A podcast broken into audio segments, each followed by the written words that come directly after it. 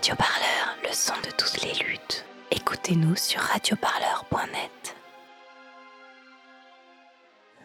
Qui êtes-vous pour ne pas assister à une personne en danger, encagée, enfermée? Qui sommes-nous pour ne pas le faire? La question n'est pas pourquoi nous sommes en colère, pourquoi nous sommes boursouflés de chagrin, c'est qui êtes-vous pour ne pas l'être? L'élevage assassine, l'élevage est un crime sanitaire qui assassine tout le monde. L'élevage affame le monde. L'élevage est coupable de famine humaine. L'élevage est coupable d'empoisonnement, de, cancer, de leucémie. Euh, donc en fait, si vous voulez, il n'y a pas un seul argument pour faire perdurer cette pratique indigne. Les éleveurs sont des acteurs coupables d'un système totalitaire.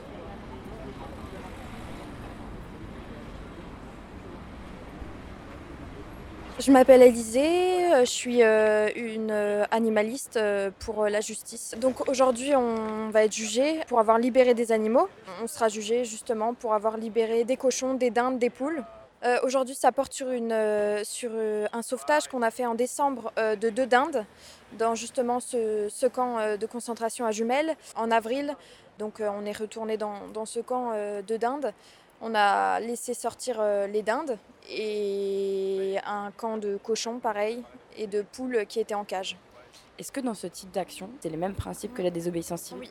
Oui, c'est ça, c'est un état de nécessité, c'est, euh, on est obligé de désobéir euh, parce que c'est de l'assistance à personne encagée, de l'assistance à personne en danger. C'est un impératif moral euh, que d'agir. L'antispécisme pour les nuls, c'est quoi? euh, c'est lutter contre le spécisme. Donc le spécisme, c'est une, euh, discrimination arbitraire basée sur l'espèce, comme euh, le racisme l'est basé sur la race et le sexisme sur le sexe. Donc l'antispécisme, c'est l'équivalent de l'antiracisme, mais pour défendre les victimes animales. Vincent Brie, je suis activiste antispéciste depuis quasiment trois ans et prévenu aujourd'hui au procès d'Evreux. Est-ce que tu peux me décrire un petit peu ce qui s'est passé le 14 avril? Comment se déroule euh, ce genre d'action? Euh, Le but, c'était d'aller dans ces, dans ces endroits, dans ces, camps de concentration, d'ouvrir les portes et de faire sortir les animaux pour qu'ils soient libres et qu'ils sortent de, euh, ce destin déjà scellé, en fait, c'est-à-dire l'abattoir, et qu'ils aient au moins une chance de s'en sortir par de la solidarité, par une mobilité plus importante pour se défendre. Et voilà, c'était ça l'objectif. Aujourd'hui, le but, euh, comme d'habitude, c'est de mettre le focus sur les vraies victimes. Donc, ce sont les victimes de l'élevage, c'est absolument pas les, euh, personnes qui sont plaignantes aujourd'hui. Les victimes, c'est ni nous ni eux, et c'est euh, les animaux d'élevage. Tous les articles de loi qui sont déjà prévus dans le code pénal qui condamnent la cruauté, les mauvais traitements et la mort d'animaux, que ce soit domestiques ou, libres, sans nécessité. Et il se trouve qu'aujourd'hui, en 2019, on sait depuis plusieurs années maintenant qu'on n'a absolument pas besoin de protéines animales pour être en bonne santé et pour, euh, survivre. Donc à partir de ce moment-là, ou de, partir du moment où c'est établi, tout ce qui est fait à ces animaux, c'est fait sans aucune nécessité et c'est fait euh, pour un simple plaisir, au même titre que euh, la zoophilie par exemple, qui est condamnable par la justice. Pourquoi, entre guillemets, ne pas se restreindre à faire comme d'autres collectifs, je pense à L214, etc., qui se contentent de visibiliser les conditions d'élevage, euh, la maltraitance animale, etc. Pourquoi aller jusqu'à libérer en fait les animaux qui sont là? Parce que ça marche pas, tout simplement, parce que ça fait des décennies qu'on essaye, qu'il n'y a aucun changement. Il faut bien être conscient que dans la lutte animaliste euh, mondiale, on n'a jamais rien obtenu. Pas une seule chose. Je parlais tout à l'heure des, des états généraux d'alimentation, c'était que des, euh, euh, amendements welfaristes, c'est-à-dire que c'était juste de, l'amélioration des conditions d'abattage, de détention des animaux. Il n'y a absolument rien qui est passé. Et pourtant, euh, il suffit de prendre l'exemple le, des, des corridas, de la chasse, des cirques avec animaux. Vous avez 80-85% de la population française qui est opposée à ces pratiques. Et pourtant, ça continue. Ça prouve bien qu'être toujours dans la séduction de l'opinion publique, ça ne marche pas. On n'obtient aucune victoire. Et donc forcément, et en plus, on ajoute à ça la situation d'urgence climatique, où, l'élevage en est le, premier responsable. Donc forcément, d'une part, on doit agir vite, on doit agir fort, offensivement, et d'autre part, c'est enfin un type d'action qui agit concrètement pour les victimes, c'est-à-dire qu'on les sort de là.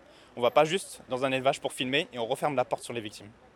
Mais le bémol, entre guillemets, derrière ça, au-delà du risque judiciaire, c'est le risque que ces animaux qui sont remis en liberté, euh, en fait, ne s'en sortent pas puisque c'était le cas dans l'exploitation euh, à jumelles. En fait, les dindes qui ont été libérées sont décédées par la suite. Est-ce que c'est pas un risque aussi dans, ce type d'action? C'est qu'en fait, les animaux ne peuvent pas s'en sortir puisqu'ils ont été habitués à des conditions d'élevage parqués les uns avec les autres. Euh, jumelles, c'est pas ça qui s'est passé. En fait, ils disent qu'il y a eu un 1400 dindes morts, mais à l'intérieur du hangar, parce qu'il y a eu un mouvement de panique, qu'elles se sont étouffées. étouffées. Bon, ça c'est totalement faux, on va communiquer là-dessus aujourd'hui, parce qu'il se trouve que voilà, les seules personnes qui étaient sur place ce jour-là, c'était nous, que tout a été filmé, il n'y a pas eu de mouvement de panique. Euh, ils, disent qu'il y a un tiers de la partie du hangar qu'on a vidé qui était morte. Mais c'est pas vrai, en fait, on a des images euh, des deux angles, et quand on est parti, il n'y avait pas plus de dindes mortes que quand on est arrivé. Donc ça déjà c'est un mensonge, c'est de, la diffamation, on va s'en occuper plus tard.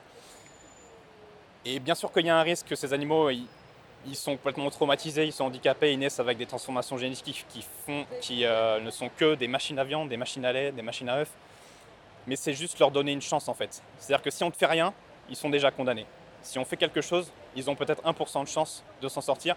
Et c'est déjà arrivé, il y a déjà des endroits en France et dans le monde où ces animaux se sont réadaptés, mais si on leur fout la paix et si on les laisse tranquilles la, présidente de la FNSEA euh, parlait d'un incendie criminel de poulailler, euh, ça s'est passé il y a 2-3 jours. Euh, et donc elle a qualifié cet acte de terroriste. Qu'est-ce que vous vous dites quand vous entendez ces mots-là? Bah déjà, je trouve que c'est un énorme manque de respect pour les actes terroristes qui se sont passés en France, notamment à Paris récemment parce que nous mettre dans la même case que des gens qui tuent pour cette raison-là, alors que nous, on a, on déjà on ne tue personne, et en plus on n'est pas violent, on, ne détruit rien. Là, l'incendie, c'est pas nous, on sait même pas si des activités antispécistes, elles se lancent là-dedans comme ça, mais vraiment euh, sans, rien, sans rien savoir, sans enquête.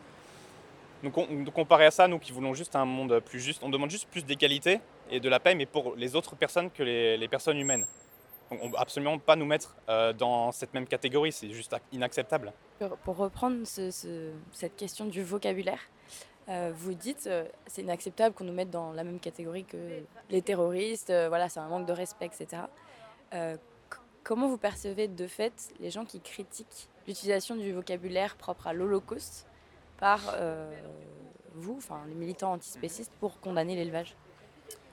Les gens qui sont choqués par ces termes, ils le sont parce qu'ils sont spécistes. Peut-être peut-être inconsciemment, parce que le spécisme, c'est une idéologie qui est vraiment diffusée partout dans la société depuis, depuis des siècles. Et du coup, je, comprends ça, mais il faut bien que ces gens comprennent qu'on n'est pas dans la comparaison, on est juste dans l'explication des faits. C'est-à-dire que des, euh, hangars comme ça entiers où des individus sont, euh, sont séquestrés dans conditions concentrationnaires, il n'y a pas d'autre terme que camp de concentration. Dans le, dans le même sens que, voilà, euh, on peut parler de génocide, on peut parler d'holocauste parce que l'holocauste c'est un nom commun, esclavage aussi les premiers, euh, les premiers individus esclavagisés, c'était forcément euh, les animaux, donc non humains, euh, avant les humains. Donc ces mots-là, ils ne sont pas réservés qu'aux êtres humains. Il faut arrêter, faut arrêter déjà ça, on est spéciste dans le langage. On ne fait que décrire la réalité. On n'est pas en train de comparer l'esclavage des personnes noires, le génocide des, des, personnes juives. On utilise juste les termes qui décrivent la réalité. Et si nous, on ne le fait pas, activistes animalistes radicaux, personne ne le fera. Est-ce que juste pour finir, tu peux me dire ce que tu as accroché euh, sur ton épaule droite? Oui, j'ai euh, collé sur moi des photos de Louise et Rosa, qui sont les deux dindes qu'on a sorties euh, du même élevage de dindes en la première action, donc en décembre dernier. Et la procureure a autorisé de les récupérer par l'éleveur qui les a sûrement exécutés juste après, puisqu'il ne pouvait plus les écouler sur le marché, il ne savait pas quoi en faire. Quoi. Donc ça a été fait, ça a été autorisé et c'était d'une inutile, donc pour cette raison-là, et complètement ignoble de faire ça. Donc aujourd'hui elles sont là avec nous en photo, euh, sur mon corps aussi parce que moi j'ai leur visage tatoué sur moi. Donc, elles sont surtout dans nos cœurs et euh, dans nos esprits aujourd'hui pour ce procès. À 13h30, l'audience démarre sur le rappel des faits. Le 13 décembre 2018, plusieurs militants s'introduisent dans l'exploitation de monsieur et madame Bonnard à Jumelles et libèrent deux dindes. Le 14 avril 2019, l'opération est de plus large ampleur. Ils fracturent la porte et tentent de libérer les quelques 5000 dindes que contiennent le hangar. Devant l'échec, ils s'en vont, puisqu'une centaine de dindes seulement semblent curieuses de sortir. Monsieur Bonnard, qui constate l'intrusion, ce dimanche matin, contacte tout de suite la gendarmerie. Avec son employé de 22 ans, il découvre, après le départ des activistes, 1430 dindes mortes selon ses dires. Un lien de causalité totalement nié par les activistes. Alors que la défense s'attache à ramener la cause animale et l'urgence écologique au cœur des débats, les partis civils avancent le traumatisme des agriculteurs et l'inconscience des militants de boucherie abolition. Les éleveurs entendent défendre leur outil de travail et leur intérêt pour le bien-être animal. Solveig Galouin. Vous étiez présente lors de l'action du dimanche 14 avril, c'est ça? Oui. Euh, je vous ai vu dans la salle d'audience réagir assez fortement aux propos de la procureure qui indiquait que finalement l'animal est une chose euh, soumise au droit de propriété de l'espèce humaine qui est euh, l'espèce la plus évoluée qui soit. Qu'est-ce que vous, quel regard vous portez sur ces propos? Eh bien, je pense que c'est clair. je pense que on aurait pu pousser des cris d'effroi à ce qui était, venait d'être énoncé, à savoir que c'est un discours esclavagiste caractérisé. Cette femme vient de dire que ce qui n'est pas humain est une chose. Radio Parleur, le son de toutes les luttes. Écoutez-nous sur radioparleur.net.